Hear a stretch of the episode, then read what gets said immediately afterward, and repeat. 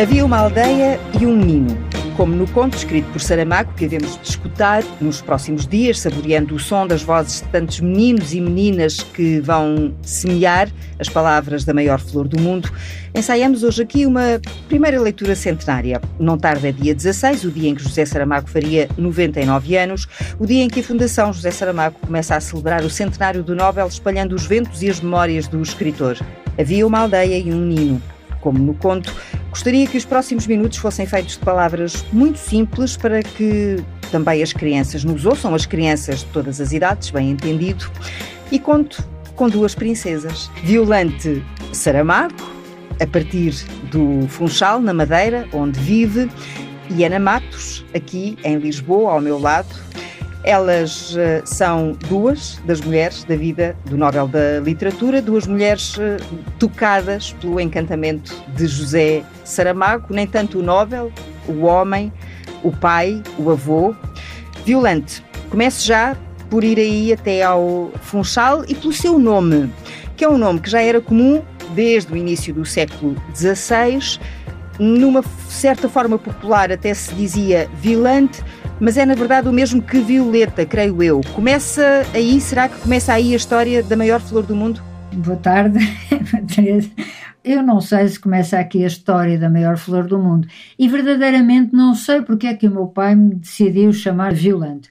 De facto é um nome medieval, não sei onde é que ele o foi buscar, sei que ele pensou chamar-me Clara Sofia, em boa hora se arrependeu porque, enfim, o Clara Sofia tinha a ver com Sofia de sabedoria, mas realmente eu acho que foi muito bom que ele se tenha arrependido, porque Violante é realmente um nome que eu gosto muito. Sei que ele nunca me explicou, eu também verdade seja que nunca lhe perguntei, mas acho que não podia ter outro nome. E talvez, é verdade, é, é verdade, e talvez, não acredito muito, que tenha aí começado uh, a história da maior flor do mundo. Mas, uh, pensando bem, seria muito gostoso que, direto ou indiretamente, ele pudesse associar o meu nome à infância dele, ao saltar a cerca, ao alimentar e cuidar da natureza, enfim, aquilo que é a maior flor do mundo. Seria um gosto, não há dúvida nenhuma. a Ana, eu disse Ana Matos, Ana Saramago Matos, olha para a sua mãe como uma flor. Como é que é isso na relação entre mãe e filha? Há, há lugar para esses gestos, para esses olhares, para essa cumplicidade? Não sei se, se, flor ou se uma flor seria assim a palavra que eu mais associaria à minha mãe. Se fosse uma flor, talvez fosse mesmo um cravo, que seria a, a flor que eu uhum. mais uhum. porque, associaria. Porque quando olha para a sua mãe, quando vê a sua mãe, sente e respira a liberdade, é isso? Sim, sem dúvida. Eu nasci em 72, portanto eh, quando foi o 25 de Abril, tinha dois anos. Infelizmente, não tenho nenhuma memória desse, desse momento, tal como não tenho nenhuma memória do momento que tive, que tive com a minha mãe durante três meses, entre os 15 e os 18 meses, eh, na prisão de Caxias. Gostaria de ter essa memória, acho que era, acho que era importante. De alguma forma, ela estará cá dentro e talvez por isso agora assim neste desafio assim muito sem sem pensar sem chão muito sem chão. muito sem chão tenha sido realmente essa a minha relação imediata com uma flor seria seria o cravo por aquilo que ele significa. Por também ter sido enfim uma associação que surgiu do povo e de uma forma muito espontânea como sabemos a história dos cravos do 25 de abril.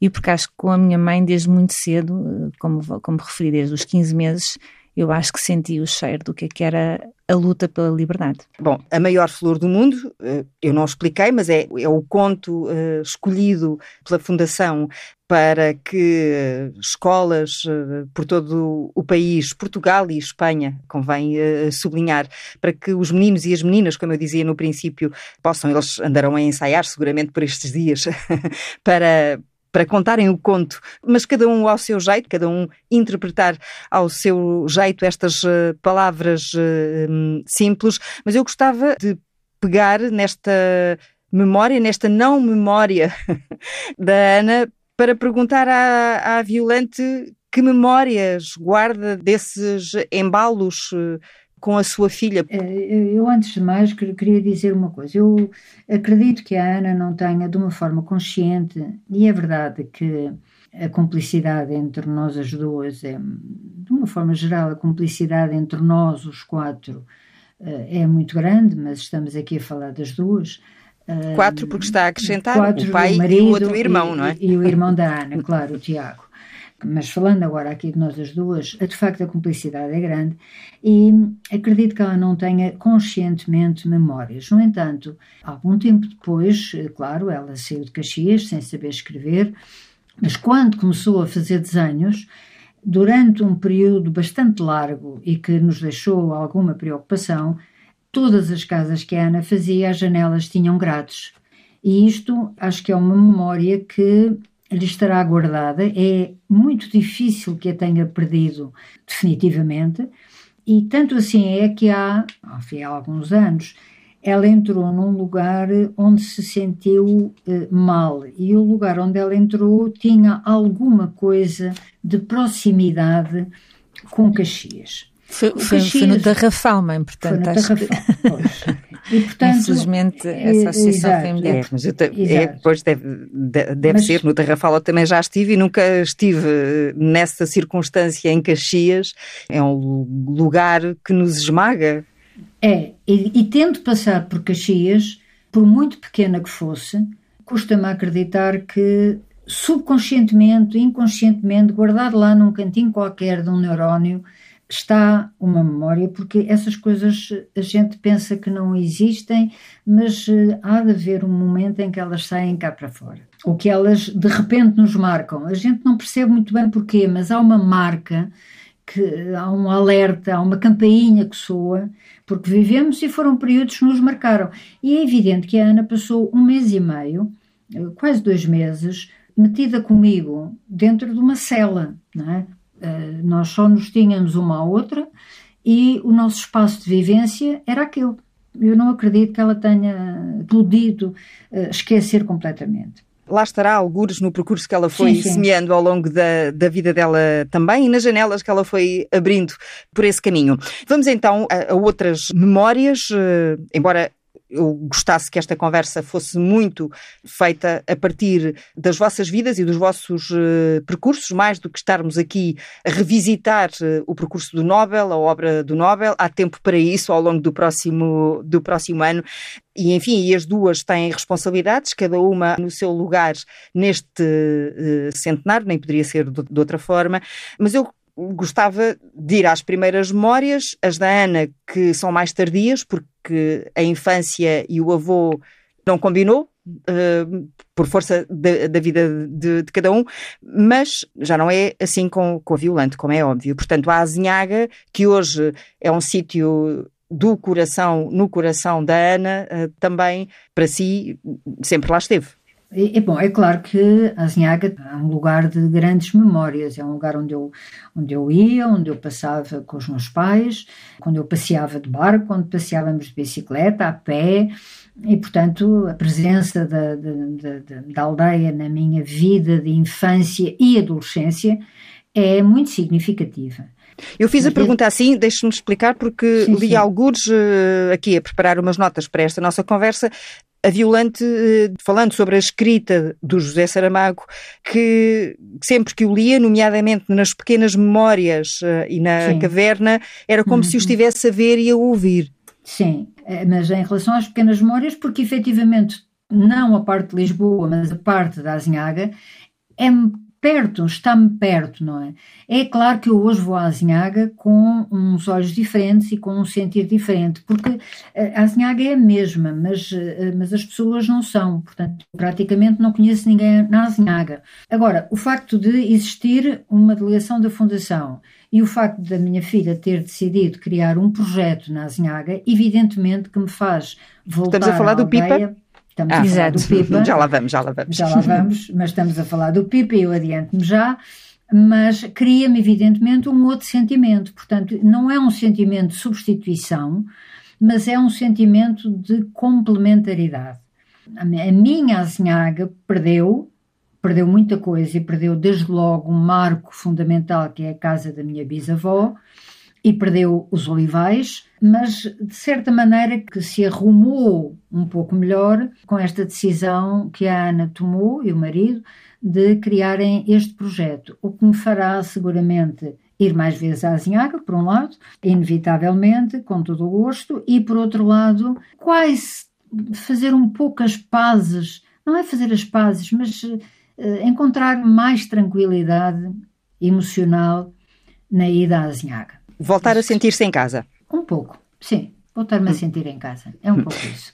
Então, já que a mãe pôs a carroça à frente dos bois, como se costuma dizer, vamos começar por esse pipa. Obviamente, o que nasce primeiro é a fundação e o facto da Ana ficar responsável pelo projeto da fundação na, na Azinhaga.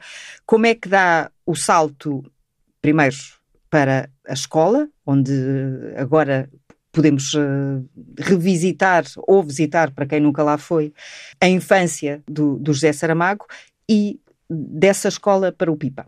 Então, eu costumo fazer uma espécie de um jogo de palavras com a epígrafe da viagem do elefante hum.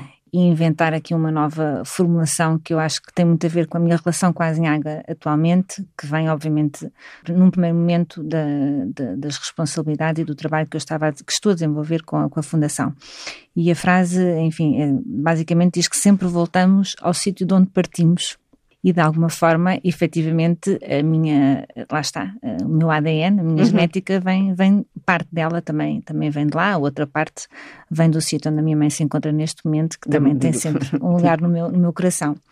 E realmente foi, foi um pouco isso que aconteceu, portanto, à medida que eu comecei a ir lá mais vezes, seja para os ateliês com as crianças que fizemos no verão em parceria com a Câmara Municipal da Golgã, seja pelo contacto que fui também estabelecendo com, com a comunidade e com as pessoas, apercebi-me que efetivamente havia muito território para trabalhar e eu poderia ser útil nesse trabalho. Portanto, eu tenho uma galeria há 18 anos e tenho uma associação. As Salgadeiras? Exatamente, a Galeria em Lisboa, Salgadeiras. Sim, e a galeria, como entretanto ficou maior, precisava de encontrar um projeto mais pequeno. Exato, exatamente. como, se já não, como se não tivesse tanta coisa para fazer, a minha mãe, olha, aqui está, agora entrando na, na nossa cumplicidade, a minha mãe de vez em quando deita assim as mãos à cabeça. Uh, portanto, Iniciei mais um projeto este ano, iniciámos um projeto este ano, a Associação Isto Não é um Cachimbo, que entretanto eu criei com várias pessoas, entre elas o Cláudio Garrudo, meu marido, e atualmente estamos muito empenhados neste lançamento do PIPA. Ora, o PIPA, PIPA Programa é de... da Imagem e da Palavra da Azinhaga. Exatamente. Hum. A programação está em azinhaga.com. E porquê é que nós usamos este domínio? Porque precisamente aquilo que nós pretendemos fazer com este, com este programa é dar a conhecer a Azinhaga, divulgar mais uh, a aldeia de, de, do José Saramago, o único Prémio Nobel da Literatura português e que muito nos honra. O Pipa hum. nasce exatamente dessa vontade que eu e o Cláudio temos de trabalhar no território, não é? Portanto, no fundo, nós começámos a ir lá mais, por razões também pessoais, e de repente tivemos a vontade de pegar no nosso, no nosso conhecimento, enfim, na nossa experiência na área cultural e preparar um programa que tem como objetivo um conjunto de iniciativas ao longo do ano, para que, no fundo, através da cultura e da arte, nomeadamente a imagem porque temos uma associação direta ao Carlos Relvas, que está na Golgã, na Casa Estúdio Carlos Relvas, e à palavra do José Saramago, através destes dois, dois eixos, no fundo, criar uma oferta cultural e contribuir para a criação de hábitos culturais, que hum. são fundamentais. Já vamos perceber como é que uma engenheira informática veio. Isso para mim ainda é um mistério. Isso é um ah. mistério. é um mistério. Eu acho que esse, se calhar, nem a genética, nem a genética explica, mas pronto, tu é que és explica, bióloga, explica, explica. pode ser que tu Não, consigas encontrar essa ah, então, explicação. Então, então venha, venha daí essa explicação, mãe. Mãe explica, explica. É muito simples. Isto, quer dizer, a genética é efetivamente a razão pela qual a Ana acaba por, por fazer o que faz hoje. A, a genética e o ambiente, que são dois uh, componentes na formação de qualquer ser vivo. Não é por acaso que a Ana viveu muito tempo com a minha mãe, aprendeu com ela a ver arte e aprendeu com ela os processos de criação de arte e, sobretudo, apreendeu dela a capacidade de criar. E isto é o ambiente em que ela que ela viveu durante o tempo em que, em que estava de facto com a minha mãe, quer em casa, quando ela estava a trabalhar, quer também e sobretudo na gravura, onde, hum. enfim, onde esteve Está... bastante tempo. É? Gravura e pintura, estamos a falar da artista estamos Hilda Reis. Hilda Reis, exatamente. Estamos a falar, sobretudo, neste caso, mais gravura do que pintura. A gravura é um trabalho violentíssimo do ponto de vista físico e, eh, a partir de certa altura, por razões de saúde, ela deixou de poder realizá-lo com a mesma intensidade e qualidade com que se empenhava no trabalho e, portanto, passou a dedicar-se um pouco mais à pintura. O ADN, o ADN porque este, este, estas aptidões eh, também estão inscritas nos genes. A gente pode desenvolvê-las ou não, pode, pode haver condições para que elas se desenvolvam, ou, pura e simplesmente, podem lá estar e estarem absolutamente escondidas e nunca se revelarem. No caso da Ana, eu acho que se juntaram as duas coisas. Houve uma componente de, de cultura, houve uma componente de um, apetência cultural, se quisermos, em particular virada para as artes plásticas, e o meio onde ela se formou ajudou a potenciar essa, essa pendente genética, embora, embora devo dizer que isto que aconteceu com a minha mãe, aconteceu também com o meu pai. A Ana a Ana escreve muito bem e a Ana escreve muito bem desde Ai, ela muito arregalou miúda. os olhos Ela arregalou os olhos agora. Ela, pois, eu acredito Como quem que diz isso não se diz. Não, não se diz não, diz-se. Quer dizer, ela lá por estar aí não pode deixar de ouvir aquilo que eu estou para dizer. E eu ainda sou mãe dela. Sempre, ainda... minha mãe, sempre. Estás, é minha filha. Às vezes, às vezes. Bom, mas pronto, agora não discutamos isso. Não, mas a Ana escreve muito bem. E escreve desde miúda eu tenho uma recomposição que ela fez, uma redação, sobre a Lua e sobre o Sol, que é qualquer coisa de impressionante, e ela estava para aí na, enfim, no quinto ou sexto ano. Ela, ela herdou, digamos assim, essas duas componentes que potencia mais a parte das artes plásticas, tudo bem, não há problema absolutamente nenhum, mas não há dúvida que o ADN tem aí o seu papel. Hum, mas a Violante também escreve e também sim, pinta. Sim, é verdade. Uh, é verdade, e é por isso mesmo. E é bióloga. Eu, e sou bióloga, exatamente. Dizer, eu que sou mesmo é bióloga, não é? O resto, ainda, enfim, eu não, não, não gosto de dizer que sou escritora, porque não sou, nem que sou pintora, porque não pinto. Eu gosto de transmitir aquilo que penso e faço de duas formas, escrevendo ou pintando. Não, é, isto não é, não é chamada falsa modéstia, isto é rigorosamente verdade realmente eu sou bióloga e é no campo da biologia que eu me sinto bem, embora tanto a escrita como a pintura reflitam muito esta maneira de ser bióloga. Bem sei, bem sei. Ainda ontem, por coincidência, estive a conversar com o Miyakoto, que também é biólogo e, o, e é o escritor que nós conhecemos e sabemos. Contudo, creio que aquilo que a Violante uh, acaba de dizer tem a ver com algo que eu também li e, e, e, que é o seguinte: alguém tem sempre de ser alguém, não pode esconder-se atrás de ser mulher deste, filha daquele. Não, tem não. a ver com isso. A necessidade da biologia também, ou, ou, não? A necessidade de biologia é uma coisa curiosa, porque eu, eu era para fazer o curso de engenharia química, mas o, o meu pai teve a lucidez de perceber que eu, se fosse para engenharia química, provavelmente ainda estaria a acabar o curso porque não havia nenhuma hipótese de eu conseguir fazer o curso de Engenharia Química. E, portanto, um dia, a vésperas da escolha, chamou-me, almoçou comigo e perguntou-me, enfim, falou comigo, e eu acabei por perceber que realmente eu não tinha nada a ver com a Engenharia Química e não me arrependo absolutamente nada. Gosto mas eu, eu, eu, eu, peço desculpa, Violante, mas eu diga, fiquei curiosa aí o que é que ele lhe disse exatamente que a convenceu? É, é, o meu pai percebeu que aquilo que eu gostava era dos fenómenos da vida. E tinha uma outra coisa, que eu detestava o professor de ciências naturais, que era assim que se chamava. Tinha uma raiva profunda do homem. Era mau professor, era mau caráter, e portanto aquilo conjugava-se tudo para não ir para a biologia. O meu pai percebeu isto e, e disse uma coisa muito simples, quando eu lhe contra-argumentei, nomeadamente com isto, e disse: está bem, mas o professor de, de, Ciências Naturais vai ficar no liceu, tu vais seguir. E ele disse: ah, pois, isto realmente é verdade, eu não tenho que aturá-lo outra vez daqui para a frente. E é por aí que eu vou ter ao curso de Biologia em belíssima hora, devo dizer. Já a Ana, voltando aqui à Ana, que foi uh, escutando, é, já, já conhecia esta história, não é? Obviamente. Quando a Ana uh, fala do, do seu avô, eu, eu estava agora a ouvir a Violeta e estava a olhar para uma das linhas que eu aqui tinha para a fase seguinte e estava a pensar, sim, de facto, o avô pode ter-lhe mostrado que o mundo é de facto um lugar grande, mas a mãe também. Sim, eu acho que, voltando aqui um bocadinho atrás e, e, para responder também à sua, à sua pergunta, Teresa, o que sucede é que se de um lado é verdade que essa sensibilidade artística vem muito do, do lado do, da minha avó Hilda e, e, mais tarde, porque a verdade é que a minha relação com o meu avô Saramago surge mais tarde, já uhum. estava a estudar na faculdade, portanto já era, mulher. Já era, já era uma, uma, mulher. uma mulher adulta mas de um lado e do outro veio realmente essa, essa, sensibilidade artística e eu ter tido a sorte, e isso hoje em dia é bastante útil na minha, naquilo que eu decidi depois fazer para a minha vida, que é ser galerista e ser curadora, porque no fundo tive a sorte de perceber e de ter contacto muito de perto, muito cedo, como é que os artistas trabalham, não é? Porque essa ideia muito romântica do artista que vai para o ateliê e que se senta a olhar para a tela em branco, ou que, que se sentava na máquina de escrever antigamente, olhar para a página em branco e que não saía nada, não corresponde, no meu entender, de forma alguma àquilo que é a prática artística, que é um trabalho, é um, exige muito, muita prática, exige uma dedicação, exige que seja feito de uma forma também muito séria. E eu acho que isso. E que causa algum sofrimento. E que causa sofrimento, e que, sofrimento. Causa, e que causa dores, e que há angústias. E eu tive a sorte de ter visto realmente isso, sobretudo na minha, na minha avó Hilda, porque acompanhava muitas vezes uh, à sua prática na cooperativa de, de gravura.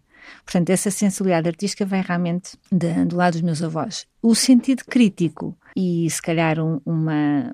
E quando, já agora, quando recorda as mãos lindas da avó Hilda, Sim. é porque eram mesmo lindas ou é a imagem? Não, primeiro porque não, eram, não, não. eram, assumidamente, eram. sem qualquer sombra de dúvida, as mãos mais bonitas que eu já vi na minha vida.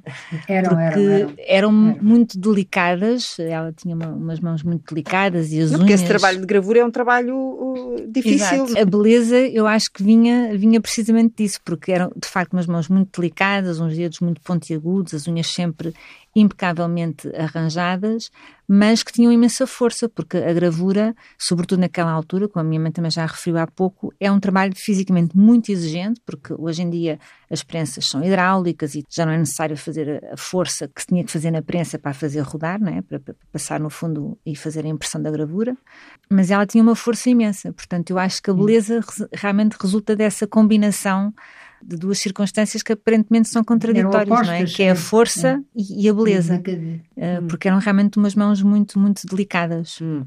E, e, então estava a dizer, que o, o, sentido crítico, crítico. E, hum. o, e o saber exigir que nos respeitem e, e refilar quando é preciso refilar de uma forma consistente e sólida isso aí eu aprendi mais dos meus pais, tenho que, tenho que dizê-lo, que minha mãe está aqui a dizer que, que aquilo que ela é, é, é bióloga, e sem dúvida essa foi a sua formação, mas eu acho que na verdade aquilo que ela é mesmo política no seu sentido mais eh, pleno da, da palavra. Portanto, hum. no fundo, tudo aquilo que tu fazes, seja na escrita, seja na, na, na pintura, Sim, é seja na tua interação cívica, que também já tiveste durante muito tempo, ou agora novamente com, com o programa que tens na TSF Madeira, enfim, um conjunto de, de, de, áreas em que tu te vais movimentando, aquilo que eu acho que realmente é comum é esse sentido público, não é? no sentido uhum. da, da política como uma construção de um bem melhor e maior Sim. que tem a ver com, com o coletivo. Uhum. E essa costela militante, violante, essa costela militante vem de onde?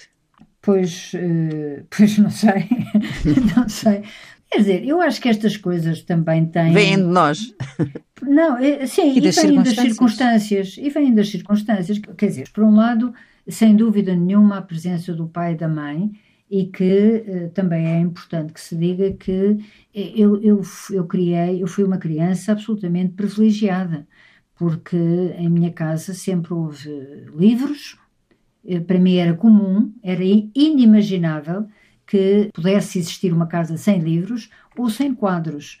É claro que eram reproduções, evidentemente, mas eh, não havia dinheiro para originais, mas a verdade é que estavam lá sempre presentes. Todo, as minhas memórias mais, mais afastadas recordam a casa onde eu nasci, em Lisboa, no Alto São João, e aí eu tenho memórias de livros e de quadros. E isto não era o normal, embora eu pensasse que sim.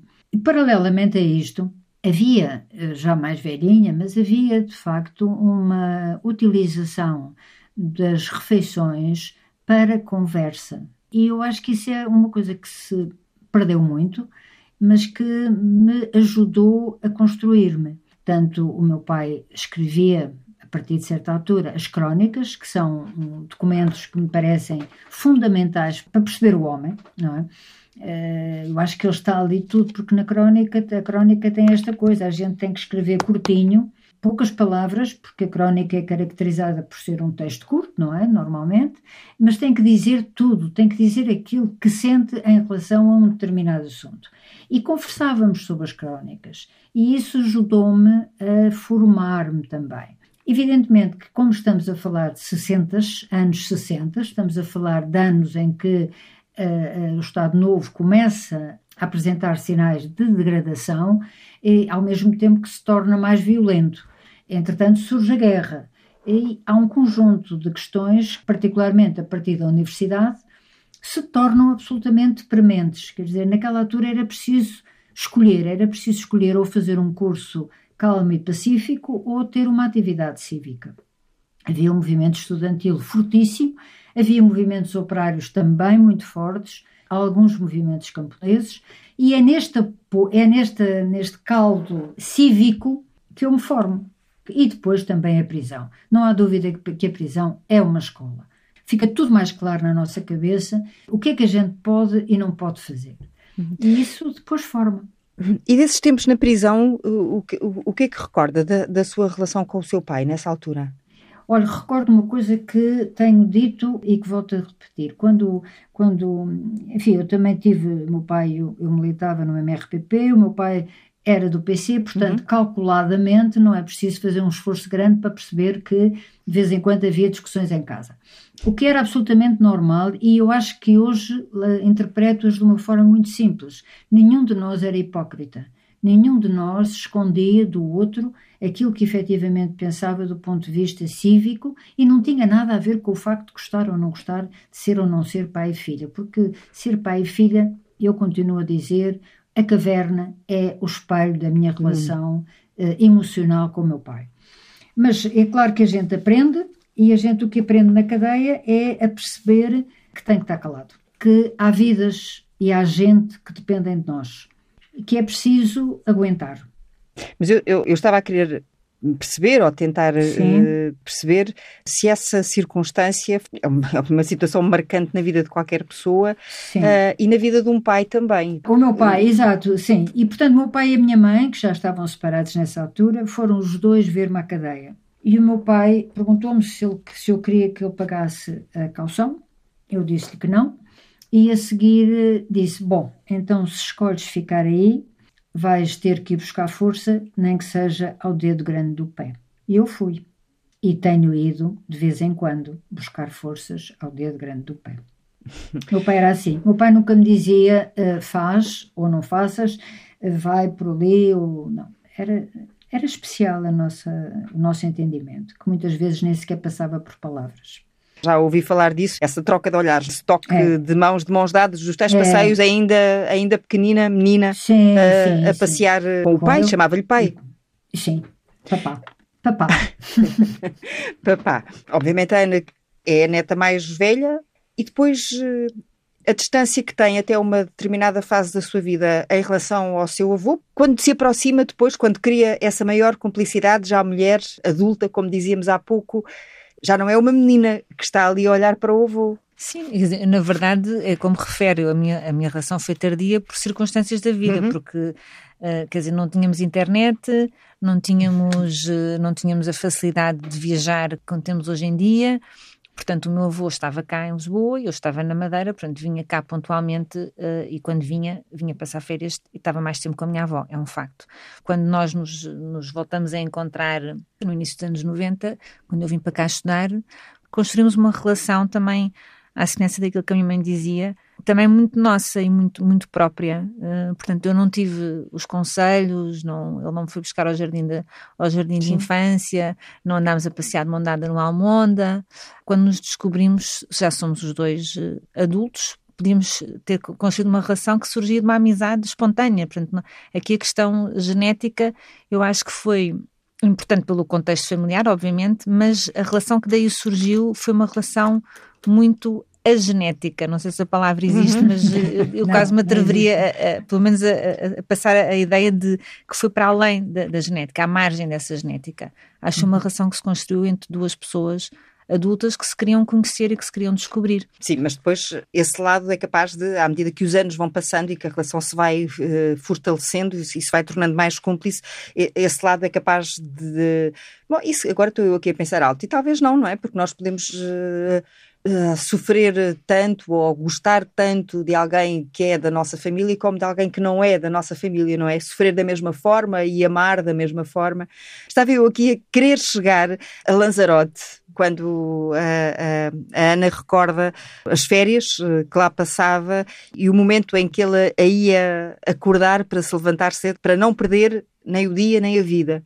Lanzarote, tem, para mim, tem muito esse significado na relação com o meu avô, porque é no fundo ali que nós uh, acabamos por realmente construir essa, essa nossa história, digamos assim. Portanto, eu ia lá passar o, o, passar o Natal, nós houve uma altura que fomos lá com alguma regularidade passar os Natais, ou então nas férias de verão, e de facto do contacto absolutamente do cotidiano, de tomar o um pequeno almoço, de estar a falar do tempo, de de repente ouvir eh, qualquer coisa de, de, alguém que tinha ligado por causa de uma questão política a solicitar que ele fizesse algum comentário ou que escrevesse um texto. É precisamente em Lanzarote, naquela ilha maravilhosa que eu aconselho toda a gente a visitar e ir conhecer, até agora para, para o centenário é um, uhum. é um uhum. bom pretexto para lá ir. Também vão acontecer muitas coisas lá. E é de facto dali que eu começo a perceber que, como ele estava em contacto com o mundo inteiro, é a partir dali que eu descubro que o mundo é de facto um lugar muito grande. E, e essa descoberta, eu sinto-me realmente muito privilegiada por a ter tido na primeira pessoa e num contacto tão próximo e tão direto, porque é isso que depois nos consegue posicionar no mundo, uh, percebermos que muitas vezes os nossos problemas, enfim, são importantes, são graves, mas aprender a relativizar isso face, face ao mundo inteiro acho que foi esse o, o, instrumento que ele me deu para viver a vida. Vem muito daí. E chamava-lhe avô? Chamava-lhe avô. Então...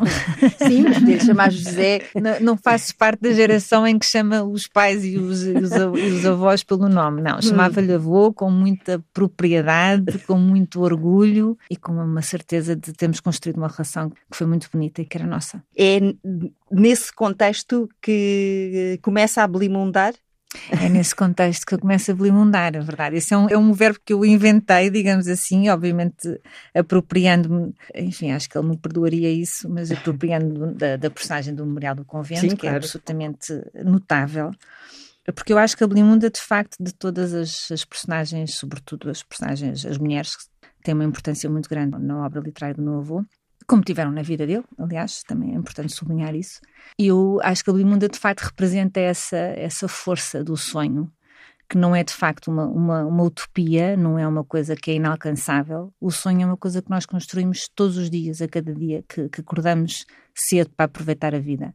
E essa ideia de, sobretudo, de um sonho que ainda para mais se constrói de uma forma coletiva, porque no hum. fundo aquilo que a Belimunda faz é andar a recolher as vontades por onde vai passando para que a passarola possa depois levantar voo e seguir o seu sonho, no fundo, não é? Portanto, essa ideia, primeiro, do sonho e, em segundo lugar, de um sonho que é possível através de uma comunhão de vontades e de, e de encontros e de, de, um coletivo, para mim é, acho que é a melhor metáfora da vida. Portanto, o verbo limundar é sem dúvida um verbo que está muito presente na minha vida e que eu tento tento conjugá-lo uh, no presente, no passado e no futuro, todos e, os dias. E porque é preciso ver as pessoas por dentro, pelo menos tentar ver nos olhos das pessoas.